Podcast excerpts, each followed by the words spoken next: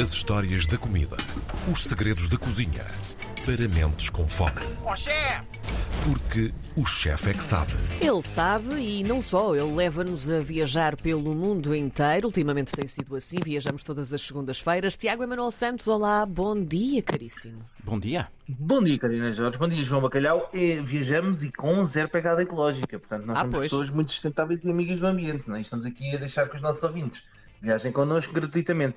Eu até sugiro que comecem os nossos ouvintes a fazer eh, um crowdfunding para nós viajarmos por eles. É só uma sugestão. façam com isso aquilo que entenderem.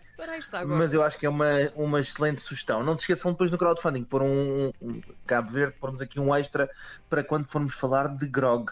Falamos de Cabo Verde hoje, Cabo Verde, a grande cozinha da África Ocidental, que tem uma influência portuguesa absolutamente gigante, vocês vão perceber isso.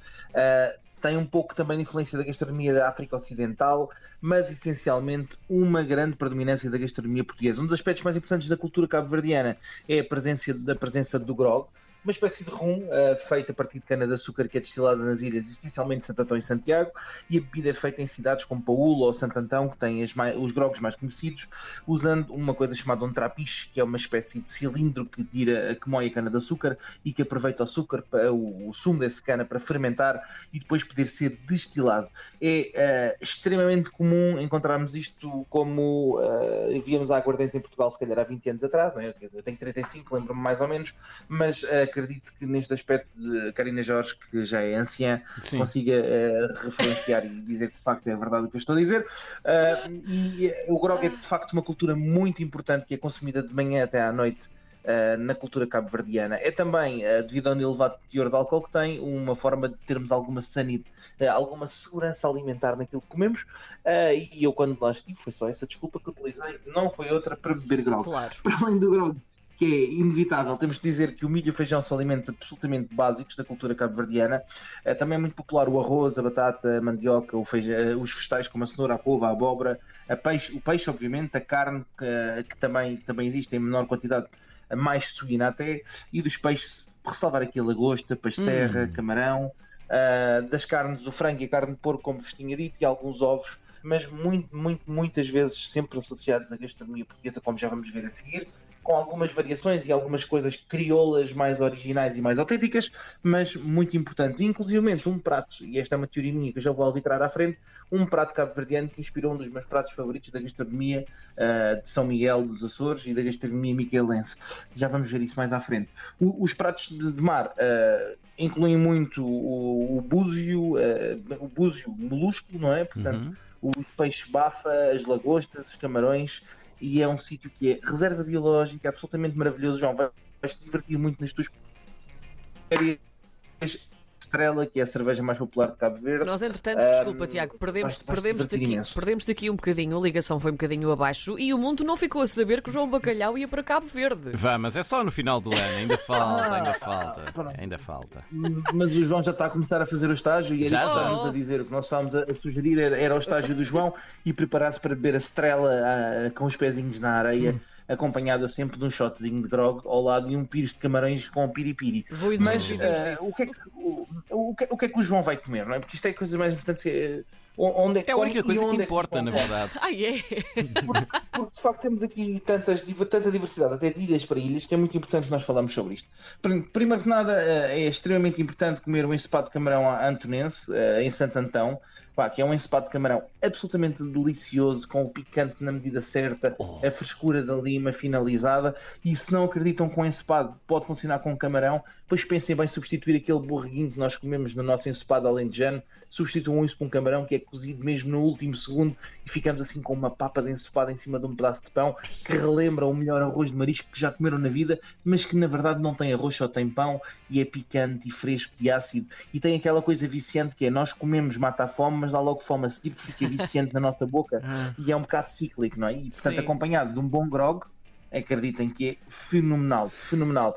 Depois, também muito importante, João, tens que ir a São Vicente comer o arroz de cabidela de marisco à Dadal. Arroz de Ah, cabidela arroz de de cabidela marisco. de marisco Quero. Pois é, pois é, é um, é um prato maravilhoso com uma seleção dos melhores mariscos que são apanhados em São Vicente e que depois tem uma particularidade que utiliza a tinta, a sépia da lula fresca, que também é utilizada na preparação deste prato, para dar a coloração escura, como se fosse uma cabidela. Uhum. É também temperada com um pouco de cominhos e com a tradicionalidade da cabidela. Lá está mais uma vez o lugar também histórico português que está aqui presente e que traz uh, esta, esta preparação uh, que é absolutamente deliciosa. Uh, não podemos esquecer a bafa, por exemplo, que é uma sanduíche feita, uma sandes feita com frutos do mar e, portanto, com marisco, com peixe, pode ser com peixe frito também, pode ser também como entrada, como prato principal e é acompanhada de cerveja, vinho uh, ou grog. Uh, não sei se já tinha dito, mas o grog é de facto importante. Ah, é, é grog uma também. sanduíche assim a mata-bicho. Ah, assim, uh, quase todo lado. Eu ia dizer assim, que ele, manhã, ele, ele vai voltar, ele, ou, ou, vai voltar de lá grog ou vai andar constantemente grog não, por lá, não vai é? acontecer. Portanto, e vai comer muito Eu conhecendo o João e, e, com o calor que o Grog faz, provavelmente o João vai reduzir o tamanho dos calções na próxima viagem Opa! e vai usar, vai usar o calção a meia perna que, porque é inverno, é? para controlar o calor e a temperatura. Olha que maravilha. Uh, pá, João, também tens que provar o Bafa, não é? Uhum. Quer dizer, vais, vais ter bafar no Grog, é? mas o Bafa também é espetacular, que é um prato com lulas, batata frita e arroz, Ai, que eu gosto particularmente muito, com um gindumzinho com um piripiri maravilhoso. Uh, tens que provar o, o, prato de camarão ao estilo Bibi. Eu prometo que não vou fazer a piada que estão à espera que eu faça neste momento, okay. mas basicamente o prato, o caldo de camarão à moda de Bibi é um, é um prato de camarão da região do Chão das, do Chão das Pedras, uh, sudoeste de Ribeira Grande, ilha de Santo Antão, e que é um dos staple foods para molhar o pãozinho na bolhanga. Esqueçam lá o camarão ao, ao alho ou o camarão ao larrilho é aquilo que tem que ser comido. E depois um dos pratos mais icónicos que nós temos que falar, obviamente, que é a cachupa, não é? Lá falamos da comida caverdiana, temos que falar de cachupa. Os nossos ouvintes já estavam lá em casa assim com uma pedra na mão para poder atirar, porque eu não ia falar da cachupa, mas tenho que falar. A cachupa é um prato tradicional, uh, muito tradicional cabo-verdiano, pode ser feito em duas variações, a cachupa rica e a cachupa, a cachupa pobre, tem a ver com, com um conjunto de ingredientes que pode-se utilizar numa e noutra, num de cada um dos estilos, mas sendo que os, o principal ingrediente e aquilo que tem que estar predominantemente presente na cachupa uh, é então esta, este refogado que tem que ter o feijão, que tem que ter milho estufado e que uh, muitas vezes é servido com legumes, com legumes cozidos à parte. Pode-se utilizar também banana verde cozida, banana pão, banana da terra cozida junto com este com este feijão e milho, batata, uh, carne ou peixe, dependendo se temos uma cachupa de carne ou uma cachupa de peixe, na variedade daquilo que dista da proporcionalidade. Se é uma cachupa pobre é porque não temos proteína principal, não há carne e peixe. Se é uma cachupa rica, aí sim já vamos ornamentá-la quase como se fosse uma valente feijoada, uhum. mas que também leva dizer, refogada e estufada. Qual é que é a minha parte favorita? É coisa, uma coisa chamada cachupa frita, que é a cachupa que sobra no dia anterior, guardamos e no dia a seguir ela é, é frita novamente, frita não é bem o termo, mas ela é refogada novamente num tacho, até começar a fazer como, imaginem-se uma crosta caramelizada, estão a ver? Uhum. Faz assim um, um, uma caramelização homogénea que se vai desfazendo e que vai se envolvendo e depois ficamos assim com uma espécie de puré de cachupa ah, e, eu, e, e, depois usamos este puré de cachupa e que os feijões começam-se a desfazer com o milho e acompanhamos com peixe frito. Ora bem, esta também é uma tradição muito comum e os nossos amigos miquelenses que estão a ouvir também da ilha de São Miguel nos Açores, que eu acho que é um prato que vem desta influência uh, uh, desta influência miquelense e cabo-verdiana, vem este cruzamento de ideias que são os chamados feijões assados que já falámos num episódio há dois ou três anos atrás, que são estes feijões assados que é muito parecido com a forma de fazermos uma cachupa, que depois são novamente refogados e que têm quase aquela, aquele toque de feijoada puxadinha, bem bem caramelizada e tostada, que fica absolutamente deliciosa e que é um must obrigatório. João, tu tens mesmo que provar isto. É absolutamente Está obrigatório. Está tudo na minha lista. Vamos, eh, pá, e depois vamos poder continuar, porque Cabo Verde tem mesmo muita coisa, porque temos as moreias fritas, que são deliciosas também, acompanhadas então, se for de uma cachupa frita, pá, é das melhores coisas que eu já, já tive a oportunidade de provar com os pezinhos no, na areia. A beber grog, eu acho que o grog é que é o segredo. Sim. Beber grog é absolutamente divinal. Depois temos uh, o guisado de percebes, uh, também conhecido como um ensopado de barba.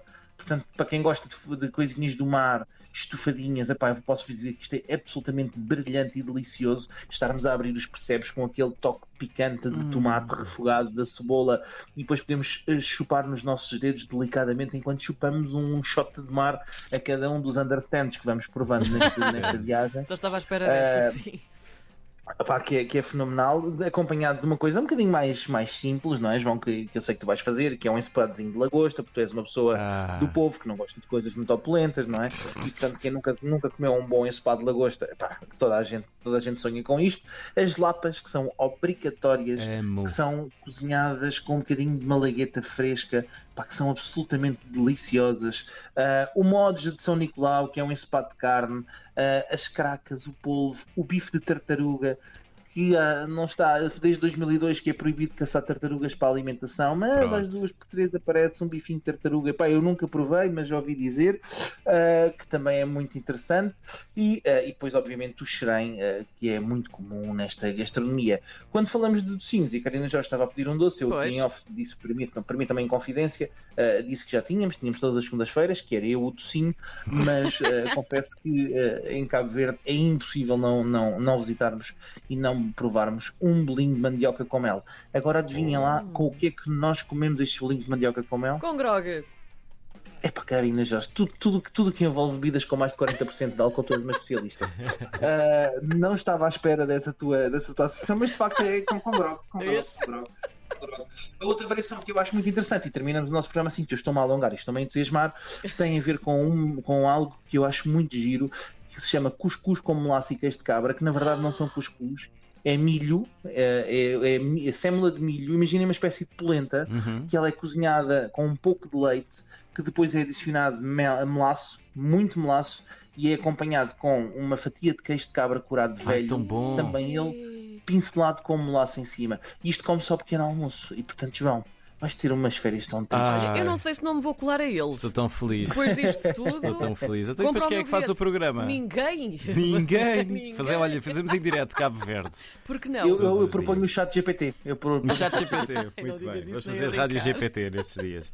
Tiago Emanuel Santos, incrível edição. Meus Beijinhos. queridos, até para a semana. Até para a um semana. beijinho a todos os nossos ouvintes e para vocês também.